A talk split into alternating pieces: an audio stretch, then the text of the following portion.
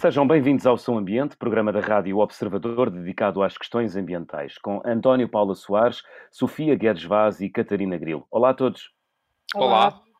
Estamos de novo, uh, ou estamos em novo período de recolhimento, o segundo desta pandemia. O que aprendemos com o primeiro confinamento e que resoluções podemos adotar para um ano mais verde? Estamos a gravar este programa num dia soalheiro de inverno, que está a ser particularmente frio, o mais frio da última década e que já provocou recordes no consumo de eletricidade. Facto que levou a que convidássemos o investigador João Pedro Gouveia para nos falar sobre pobreza energética, um problema que afeta muitos portugueses.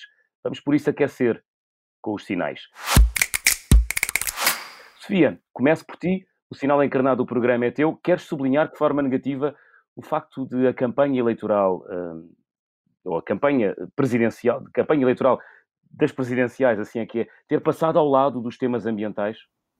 Sim, eu acho que é uma vergonha. O ambiente não foi tema para nenhum dos candidatos. Eu tentei encontrar o programa das candidaturas e foi difícil, já isso é mau. Marcelo, Vitorino e Ventura não têm, pelo menos não encontrei. Embora este último tenha o do partido, mas claro que o programa de partido é diferente do programa para ser presidente e por isso não considerei. Assim, daqueles que têm os sites dedicados, a Marisa é a pior, pois não encontrei nada escrito e os separadores são apenas jornal, vídeos, fotos, agenda. Não tem ali um, um manifesto, digamos.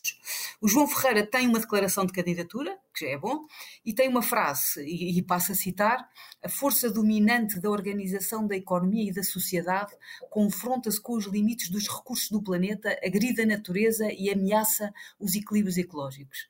É só isto, é isto que ele tem, mais nada. Esta frase, uma retórica bolorenta, mesmo os termos já são já são antigos. E com a Heloísa Apolónia, do Partido dos Verdes, como sabemos, como sua mandatária, tinha esperança que a bandeira ambiental estivesse de facto mais proeminente.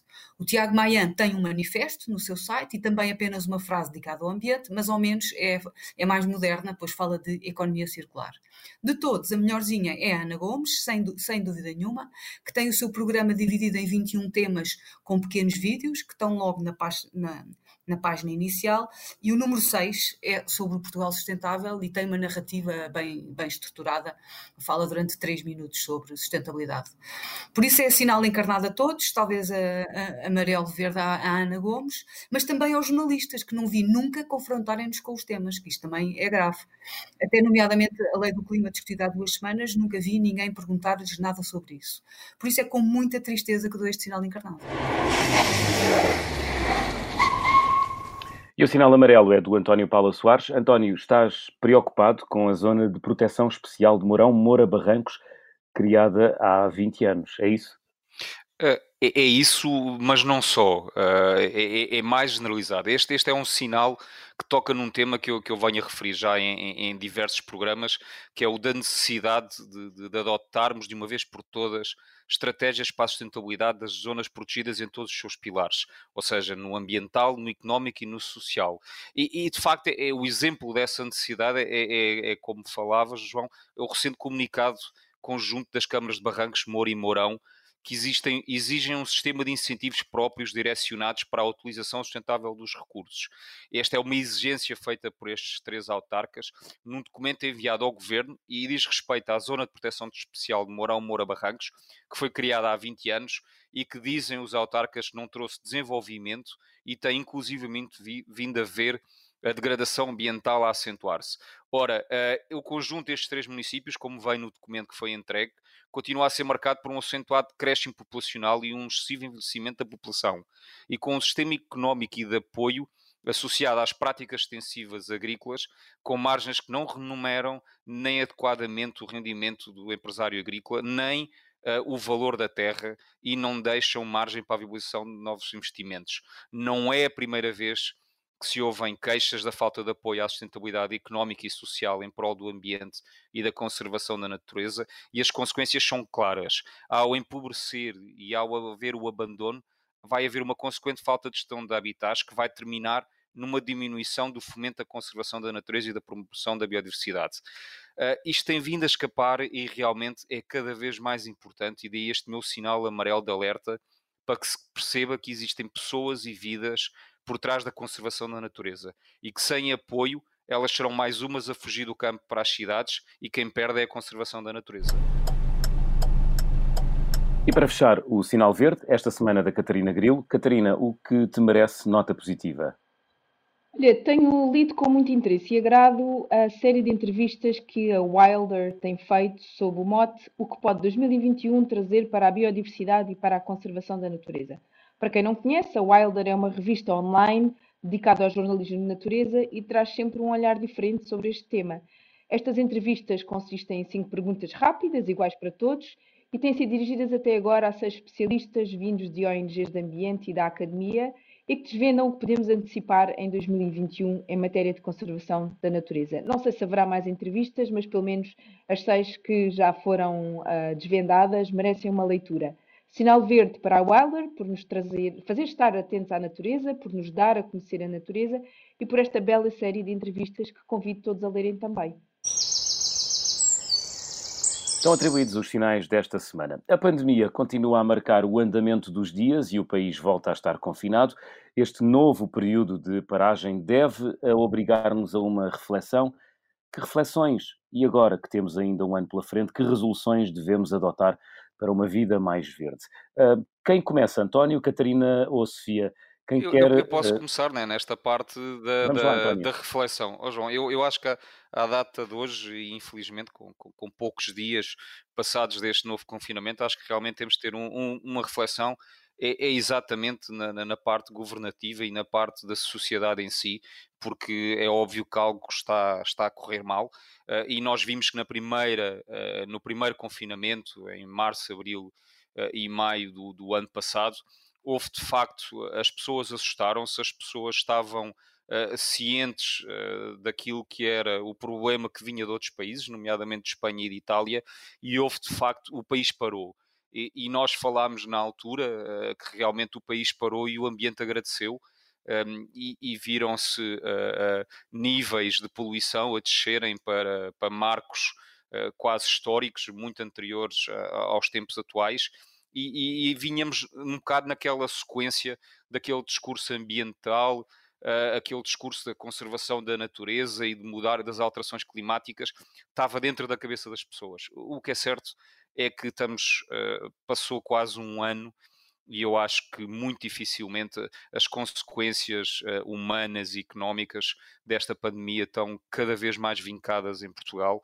Vai ser muito difícil uh, uh, primeiro darmos a volta a, esta, a este drama humano uh, que se está a instalar, mas certamente que as condicionantes económicas eu não vejo a grande maioria da população, muita dela extremamente afetada ainda mais por este segundo confinamento, a terem reflexões ambientalistas e a terem reflexões para um futuro uh, médio, longo prazo, porque acho que realmente que, que, estamos num tempo de uma crise ímpar e vai ser muito difícil trazer uh, este tema para, para as conversas do dia a dia das pessoas e até mesmo dos políticos. Nota aí algum pessimismo da tua parte, António? É, é de facto é. Eu acho que, eu acho que nos últimos quatro dias eu, estou francamente impressionado com a situação uh, e acho que todos deveríamos estar. Um, e acho que o que vem aí a seguir em termos económicos será de tal maneira drástico que hum, que vamos ter, que tenho um pessimismo e acho que vai ser, vão ser tempos pessimistas. Catarina, partilhas da mesma ou do mesmo pessimismo do António Paula Soares em relação às questões ambientais? Vão ficar uh, relegadas para segundo plano uh, e tudo o que daí advém? Ou estás mais confiante em relação ao futuro? Eu, eu, estou, eu mantenho alguma confiança relativamente às questões ambientais. Uh, estou muito pessimista relativamente aos impactos na economia que isto vai ter e da, da abertura, da sensibilidade das pessoas para ouvirem falar de ambiente, a não ser que esta ligação com o ambiente tenha claramente benefícios para a economia. E hum, eu estava a pensar, por exemplo, quando nós pensamos em resoluções de ano novo, se queremos pensar em resoluções de ano novo que sejam ambientalmente mais sustentáveis, eu pus-me a pensar, ok, sim senhor, relações de, de novo mais sustentáveis, mas pensando sempre como é que isto pode ser mais barato na carteira dos portugueses. Porque não consigo, neste momento, um, fazer. Não, não, não, não sinto que haja vontade das pessoas para ouvirem outra coisa, que não tenha uma ligação direta com a economia, um, mas acho que também que há espaço para, para fazer recomendações ambientais ou sugestões de resoluções da novo que tenham a ver uh, que sejam mais sustentáveis e que tenham um, um, vá, um, um impacto positivo na, no, nos orçamentos domésticos de, de cada um. Não, não, te, não, te imaginava, não te imaginava, Catarina, tão pragmática. Uh, não, às vezes é preciso. eu sou idealista, mas também sei que há uma boa dose de pragmatismo na altura certa e eu acho que estas circunstâncias absolutamente extraordinárias continuamos a viver. Não é? Tivemos um alívio durante alguns meses, mas as coisas não, não estão não, não, estão, não estão a correr nada bem. Mas, um, mas, o, mas o ambiente também pode entrar na agenda e na vida das pessoas pelo lado contrário, ou seja, uh, como catalisador de uma mudança positiva, geradora de emprego, através da economia verde, etc. É aí que eu a seguir também, que eu acho okay. que também há outras oportunidades a nível político, por exemplo, para refazer ou implementar a reforma da fiscalidade verde e aplicar impostos que onerem cada vez menos o trabalho e onerem cada vez mais as atividades altamente poluentes e que sejam de, que, que, degradem a, a, natureza. Uh, acho que também vale a pena as pessoas pensarem, isso já aconteceu, não é? Desde o início da pandemia, houve mais pessoas interessadas em, em mudar de vida, em, ir para o interior, onde as casas são mais baratas. Também pode haver menos oportunidades de emprego, mas uma, liga, uma boa ligação à internet atualmente faz uh, maravilhas uh, pela, pela possibilidade que dá às pessoas de mudarem de vida, de trabalharem ou de viverem mais perto do seu local de trabalho e de conseguirem uma melhor conciliação entre a vida pessoal e a vida profissional. E isto também ter bons impactos positivos no ambiente. Muito bem, Sofia. Tu como é que olhas para esta problemática do confinamento e dos temas ambientais? Também partilhas uh, do pessimismo do António? Achas que isto vai tudo ser relegado para segundo plano? Ou tens uma visão mais otimista sobre o que aí vem e sobre as questões ambientais? Ah, eu, eu acho que mais do que ser negativa ou, ou, ou positiva, uh, uh, uh, o, o, que me apetece é, é, olhar para este problema de uma maneira diferente. Então. há oito meses que nós estamos a olhar para esta questão da mesma maneira e sempre a discutir as mesmas coisas. E eu há, há uns tempos li um artigo de uma, de uma antropóloga que tem logo à partida uma visão diferente, que se chama Marguerite Coetzee, e, e, é da África do Sul e tem o apelido do escritor que eu adoro, mas não sei se é familiar ou não. Um, e esse artigo era sobre as metáforas do confinamento e da, e da pandemia. E eu acho que acabam por ir um bocadinho ao encontro desta, desta ideia, o que é que nós queremos, o que é que nós queremos no futuro. Porque de facto a maneira como nós falamos das coisas tem depois uma grande implicação uh, na maneira como, como, nós, como, no, como nós as vemos.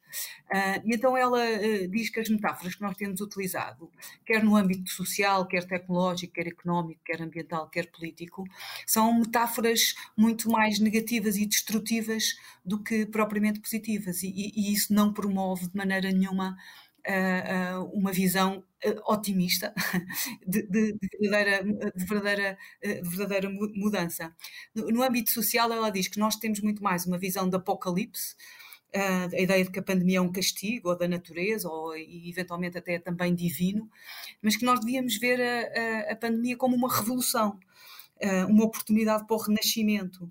E é isso que depois pode abrir portas para mudanças mais trans, transformacionais, dá-nos mais liberdade, mais agência, que é uma coisa muito importante, não é? Somos nós que lideramos somos nós que estamos em cima da situação. E, portanto, em vez de estarmos a falar de apocalipse, devíamos estar a falar de revolução. No âmbito tecnológico, ela diz que nós estamos a falar um bocadinho de pausa, não é? Como se nos estivéssemos carregado num botão de pausa no computador e estivéssemos um bocadinho parado e ficar tudo mais lento. Mas ela acha que é, seria mais interessante se nós falássemos em termos de portal. Uh, porque historicamente as pandemias eh, forçaram as pessoas a cortar um bocadinho com o passado e imaginar um mundo novo. Uh, e agora é, é, um bocadinho igual, é como se estivéssemos num portal, uh, com a possibilidade de sonharmos no novo mundo. Estamos aqui nesta, no espaço liminal, aqui mesmo aqui, entre o mundo velho, real, e entre um, entre um futuro que pode ser, que pode ser sonhado. e, e, e, e não olharmos assim só para os cenários que nós fazíamos no passado, mas uh, mesmo algo novo e, e as plataformas colaborativas uh, dão acesso a isto e coisas como as conferências que nós podemos assistir agora ao mundo inteiro, ou concertos que vimos no mundo inteiro, ou a vacina, que é um, que é um projeto colaborativo brutal, que foi, conseguimos uma vacina num ano porque todos os cientistas conseguiram colaborar uns com os outros. Portanto, isto é, é estamos num, num, portal e podemos olhar para um futuro de outra maneira. Também no, no âmbito económico, uh, ela faz a diferença entre aquilo que nós estamos a ver é que temos uma tempestade. E quando nós temos uma tempestade, não temos tempo para pensar, não é? E agimos rápido. Uh, quase por, por instinto e, é fácil ficarmos em, em, em desespero e, e, quase disfuncionais. Uh, e o truque é vermos a pandemia como uma oportunidade, quase como dançarmos com o futuro numa relação de dar e tirar, claro, uh, mas em vez de estarmos presos ao destino, conseguir, conseguir uh, dançar no ritmo que nós queremos e, e coreografar o nosso próprio, o nosso próprio destino. E depois, no, no de final, esta, esta coisa do âmbito político também, que nós estamos sempre a falar na guerra, na guerra contra, contra o eh, contra, contra a pandemia e devíamos falar antes em, em xadrez, porque nós, se nós pensarmos nesta relação com o vírus como, como um jogo de xadrez, uh, aumentamos o nosso domínio mental e ficamos mais bem preparados, pensamento estratégico, uh, e, e, assim podemos uh, alternar entre sermos mais atacantes e, e mais defensivos, mas, mas sempre estrategas. Resumindo este artigo da, da, da Marguerite Coetzee, da antropóloga sul-africana, dirias que... ideia de que a, a, narrativa que nós construímos, a maneira como nós descrevemos o mundo, estrutura as nossas opções e aquilo que é possível para nós criarmos. E, portanto, falar da pandemia e do confinamento de uma forma negativa e destrutiva só promove ideias de separação e superioridade. Mas esta ideia de falar, de, mas a ideia de falarmos com estas novas palavras ou novas metáforas de revolução, portal, dança, uh, xadrez, são alternativas que promovem a interconexão e um processo de mudança. Eu acho que nós não temos a noção que a linguagem que usamos molda a maneira como nós compreendemos a nossa própria realidade, como imaginamos as nossas possibilidades e como assumimos a, a, a nossa responsabilidade na construção da mudança e do futuro. E, portanto, é esta a ideia. Novas palavras, novas metáforas e o mundo será melhor. Sofia, agora que deixaste uh, não só o António e a Catarina e eu aqui a salivarmos por este artigo e os nossos ouvintes, onde é que o podemos ler? Um, pois, se calhar escrever, não sei. Uh, uh, é fazer uma sei. busca no Google por uh, Margarito posso, Coete. Posso mandar, posso mandar o, o link, posso mandar o. Chama-se Journal, Journal of Future Studies. Muito bem. No, podemos encontrar então esse artigo da antropóloga Margarito Coetze. Um, fazemos aqui uma curta pausa no som ambiente. Na segunda parte vamos falar de pobreza energética com o investigador João Pedro Gouveia. Até já.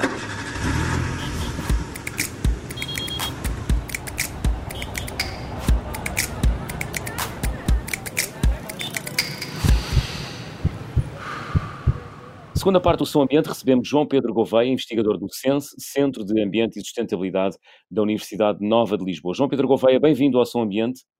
Obrigado pelo convite. Boa tarde. João Pedro, vamos conversar nos próximos minutos sobre pobreza energética. Antes de mais, e para os ouvintes mais distantes ou mais distraídos, o que é a pobreza energética? Bom, pobreza energética podemos considerar como a incapacidade que as famílias têm de satisfazer as suas necessidades energéticas básicas, em particular com foco na incapacidade que têm de aquecer e arrefecer as casas. Isto deriva de problemas de eficiência energética das habitações e equipamentos, a combinação com baixos rendimentos e os preços de energia elevados. Uhum. O João Pedro tem estudado esta problemática da pobreza energética. Um, nós sabemos quantos portugueses estão nesta situação? Bom, é difícil porque, apesar de ser reconhecida a dimensão europeia deste problema, eh, não existem assim métricas definidas propriamente que permitam ehm, considerar e avaliar e, identificar o número de pessoas. Portanto, por exemplo, a nível europeu, há uma estimativa que 50 a 125 milhões de europeus podem se encontrar nesta situação, o que realmente mostra aqui uma, uma diversidade muito grande de números, não é? Uhum. E em uhum. Portugal, se aplicando o mesmo, o mesma abordagem, ou seja, estes mesmos indicadores, podemos estar a falar de qualquer coisa como um milhão e meio, quase a 4 milhões de pessoas que podem estar em pobreza energética e serem vulneráveis eh, e terem baixo conforto térmico em casa. Portanto, entre 15% a 40% da população portuguesa e europeia uh, vive em pobreza energética, em situação de pobreza energética. Sim, e eh, a questão aqui importante é que eu diria que não é só a questão do problema, do problema da pobreza energética, eu sou capaz de dizer que 80% a 90% dos portugueses não têm conforto térmico em casa e, portanto, aqui é um, é um problema realmente que, que afeta a população uh, portuguesa e europeia. Uhum. E dilo uh, com base em dados que foi recolhendo ou uh, é intuição? Sim. Uh, são, são, duas abordagens aqui distintas. Hum. Uma são os indicadores que são usados a nível europeu e depois os países, os vários Estados-membros aplicam-nos um, ehm, para a sua avaliação, em que se utiliza, por exemplo, em capacidade que as pessoas têm de, de aquecer uh, ou arrefecer a casa, aqui dois indicadores distintos, uh, portanto no verão e no inverno, ou as, as pessoas reportarem que têm umidade, infiltrações e bolor nas suas casas, ou mais numa perspectiva de atraso de pagamento de contas. E, portanto, nesta indicação de vários, de, de combinação de vários destes indicadores, chegamos a estes números. Quando eu digo que 80 a 90% das pessoas uh, estão desconfortáveis em casa, sim, tivemos uma, um trabalho uh, publicado ano passado em que efetivamente avaliámos e comparámos o consumo real de energia, que vem das estatísticas, com as necessidades teóricas que, para as pessoas terem conforto térmico na, nas casas, segundo as metodologias e os regula o regulamento térmico em vigor português, manter as temperaturas de conforto uh, no verão e no inverno. E essa diferença ronda aos 95%. Portanto, estamos a consumir apenas 5% da energia que podíamos estar a consumir nas nossas casas para estarmos confortáveis. Uhum. João Pedro, o que é que explica esta, este fenómeno da pobreza energética? É o que é? É porque somos um país com clima temperado e não, não desvalorizamos o facto de também termos temperaturas muito elevadas no verão e muito baixas no inverno, porque somos um país com clima temperado, é isso? Sim, é, é, é, uma parte, uma parte é explicada por isso. No entanto, é, é, este é um problema multidimensional. Realmente vem de, de, perspectivas de fatores socioeconómicos, de uma componente importante climática, claro, mas também financeiros e associada à eficiência energética dos edifícios. E, portanto, quando nós comparamos até Portugal nos indicadores que eu referi, Portugal aparece sempre ali no top 2, top 3 de vulnerabilidade. E, portanto, quando combinamos estes fatores, de, mostra que que Portugal tem quase. Uh, os, os, problemas todos são amplificados em Portugal. Baixos rendimentos, uh, custos com energia, preços com energia elevados e a baixa qualidade do edificado em Portugal. Cerca de 70% dos edifícios em Portugal são ineficientes. Portanto, têm uh, classes energéticas abaixo do que diz o novo regulamento térmico para construções novas. E isto mostra exatamente o problema que temos em mãos.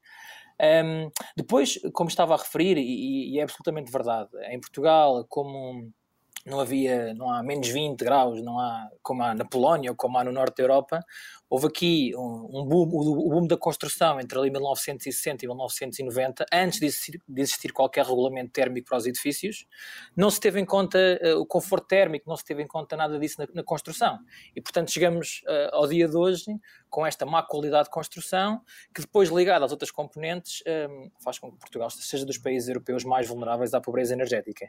E eu diria que aqui o, o importante é Portugal é vulnerável no verão e no inverno, que não acontece em, em, muitos países do centro e norte da Europa, claro. Que são apenas vulneráveis no inverno, não é? Isso mesmo, sim. Mas é só as casas novas ou as casas velhas também? Não, o problema aqui é nas casas velhas. Novo. Isto é um problema novo, digamos, dos últimos 30 anos? Não, isto é um problema que não tem sido reconhecido e, portanto, quando vamos avaliar, e não há assim uma história de indicadores um, que nos permita fazer essa avaliação uh, muito atrás, não é? Mas quando chegamos a, um estoque de edifícios existente, ou, que existe em Portugal de edifícios residenciais, e temos esta qualidade, é todo um historial de anos e anos de má construção e de má qualidade, má qualidade não é? Más decisões, provavelmente. Uhum. Não quer dizer que o atual regulamento em vigor não seja ambicioso e se as casas, as casas cumprindo, atuais, novas, cumprindo com o regulamento atual, estão muito bem, não é? Ou pelo menos estão bem. O problema é que uh, a taxa de renovação dos edifícios em Portugal é super baixa. Estamos a falar, sei lá, de 0,06% dos edifícios são renovados ao ano. A média europeia anda ali nos 1%. Uh, eh, e, portanto, o problema que temos aqui é esse: é como é, que como é que renovamos e como é que resolvemos esse problema com um conjunto de, de uma história, não é? De acumulado de problemas que, que nos faz é, ter esta situação de vulnerabilidade. Uhum. Já, já, já vamos aquela falar ideia disso. de que a arquitetura tradicional estava bem adaptada ao, ao, ambiente que tínhamos. Isto é verdade ou não? Sim, isso é verdade. O que, se verifica nisso são em construções, no princípio do, do, século passado, é? com as paredes grossas de pedra uh, e, e, com as ruas estreitas no enquadramento das cidades. O problema não está nessas, claro, não tem o conforto térmico, não, não permitem cumprir com o conforto térmico atual, não é? Mas mesmo assim são melhores em muitas situações do que as construções posteriores, que já deixaram de ter isso em, em consideração, não é? Que não, não, não, tinham isolamento, não consideravam isolamento, mas as paredes eram mais finas, as janelas eh, vidros simples, um, também não havia isolamento nos telhados, portanto era só uma questão de construir a casa e que, que ela se mantivesse em pé, porque em termos de condições de, de, de conforto era inexistente. Oh, oh, João Pedro, mas diga-me uma coisa, vocês na análise que fizeram uh, têm uma percepção do, de qual é que é a percentagem de, de, deste desconforto energético derivado da construção e o daquele que realmente as pessoas não se aquecem porque não têm dinheiro para pagar esse aquecimento. Têm essa noção ou não? Sim, mais ou menos. Isto é um, é um fator, realmente são fatores combinados. Uh, uma coisa é certa, em Portugal este problema também deriva, ou pelo menos a, aquela fatia da população mais alargada que eu estava a dizer, mesmo em classe, classe média, um, ehm, que as pessoas em termos culturais também não têm aquela, aquela percepção que é importante aquecer a casa. Por diferentes razões, obviamente, mas uh, em especial logo a parte financeira.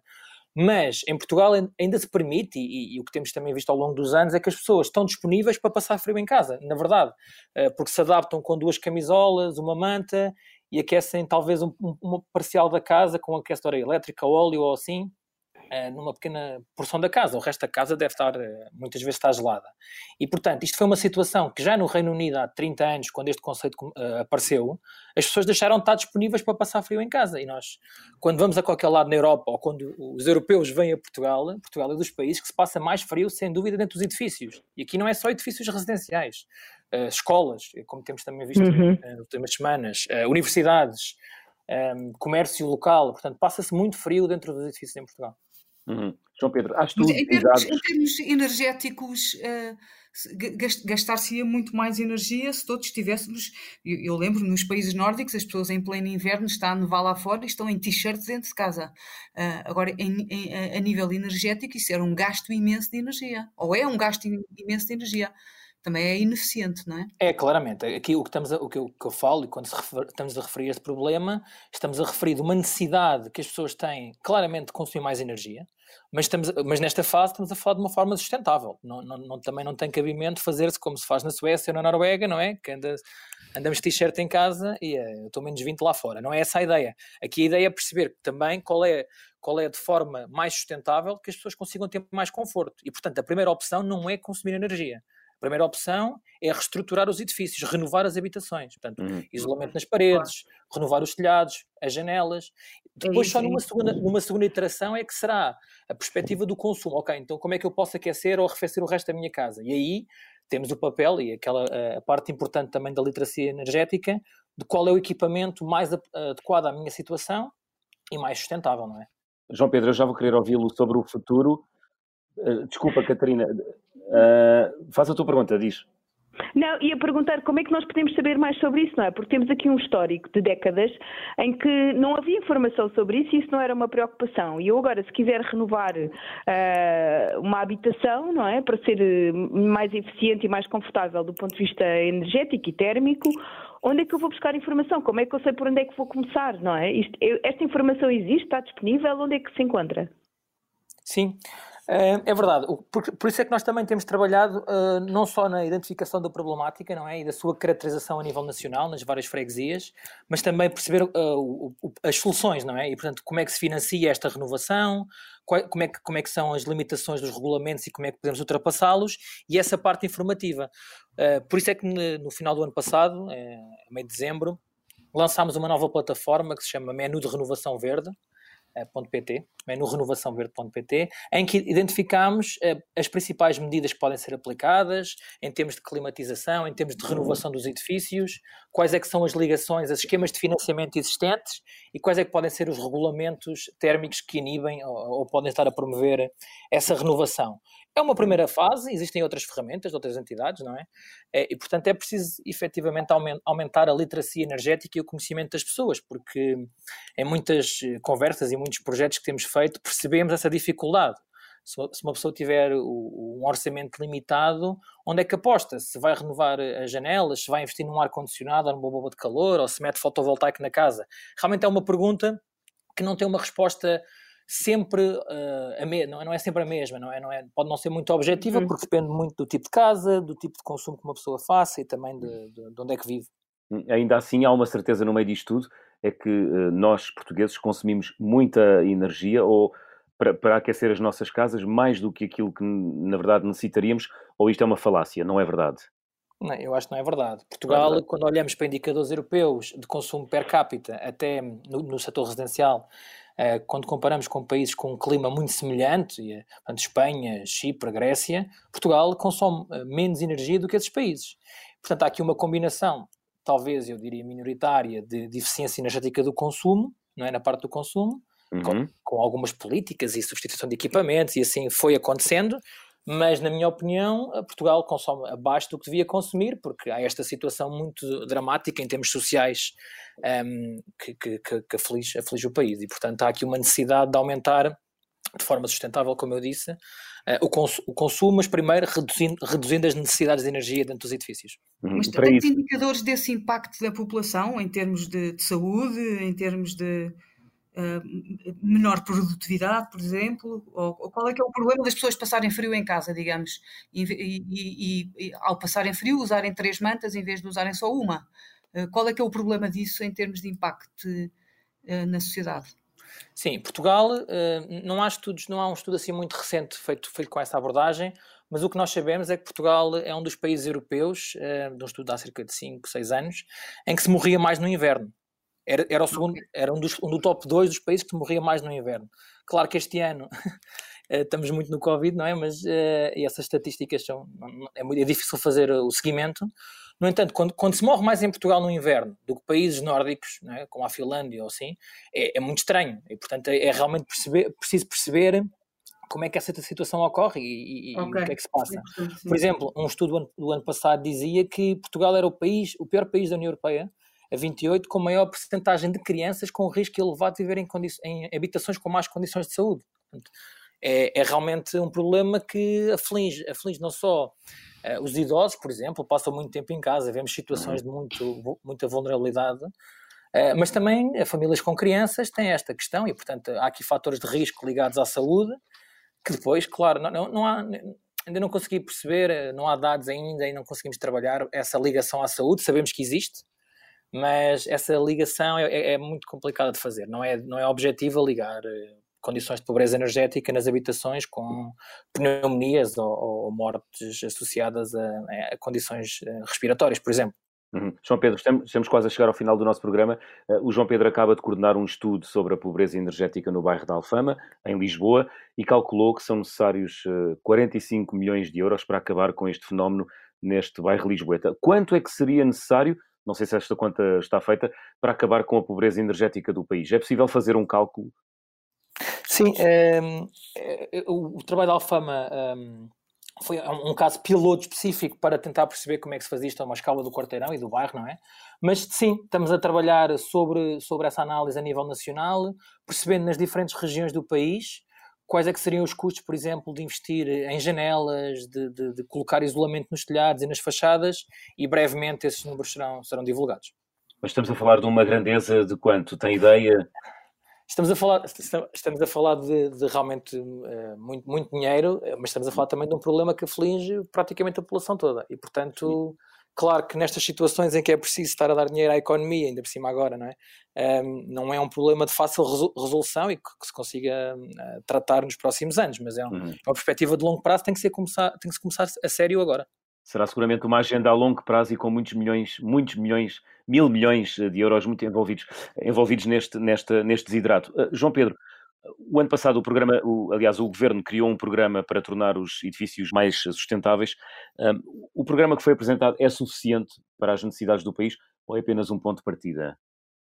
Não, é um ponto, é um ponto muito pequeno de partida, não é? Porque essa, essa verba que foi alocada um, foi logo esgotada em, poucos, em, poucos, em poucas semanas, acho que nem meses, em poucas semanas, e portanto o governo já disse que a partir de março ia lançar uh, uma nova verba. No entanto, isto realmente é um pequeno primeiro passo para hum, os portugueses uh, renovarem as suas habitações, mas não tanto para combater a pobreza energética, porque uh, as pessoas que estão em pobreza energética não têm dinheiro para investir, mesmo que depois sejam ressarcidos de, de parte do investimento, não é? Uh, estamos a falar de pessoas que podem estar a escolher entre comprar medicamentos, jantar ou aquecer a casa. E então é preciso criar programas específicos que que sejam orientados para essas populações, de forma a tentar mitigar um, o problema a longo prazo. Mas, oh João, se a construção é má, um, é janelas e telhado que vai, vai fazer alguma coisa? Sim, há, há, há, há, várias medidas, mas em termos estruturais e que temos avaliado com impacto importante, efetivamente, depende também, claro, da tipologia de casas que as pessoas têm, não é? Mas uh, fazer uma, fazer uma, colocar isolamento nos telhados e, e, a substituição de janelas normalmente resolve bastante o problema, reduz bastante as necessidades do consumo. Mesmo que a construção seja má. Mas quando estamos a aplicar uh, isolamento nas paredes, nos telhados e nas janelas, a estrutura já fica toda. Uh... Não é, isso é ok. Okay. Não, estava só a pensar se justificava gastar tanto dinheiro uh, a remendar no fundo, não é? Em vez de, calhar, até destruir prédios e voltar a construí-los. Sim, mas isso tem um problema. Isso em termos teóricos, em algumas situações e em alguns bairros faria sentido, em especial nos arredores das grandes cidades, por exemplo. Se calhar era mais barato fazer isso. No entanto, as pessoas vivem lá, não é? Há problemas aqui em termos de, de índole social que não se pode. Pois, pois, pois. Também, também não era só para ter a noção. Obrigada. Muito bem. João Pedro Gouveia, chegamos ao final do nosso tempo. Agradeço-lhe ter-se juntado a nós no Som Ambiente. Obrigado. Muito obrigado. João Pedro Gouveia, investigador do CENSE, Centro de Ambiente e Sustentabilidade da Universidade Nova de Lisboa. O Som Ambiente regressa na próxima semana. Catarina, Sofia e António, até lá.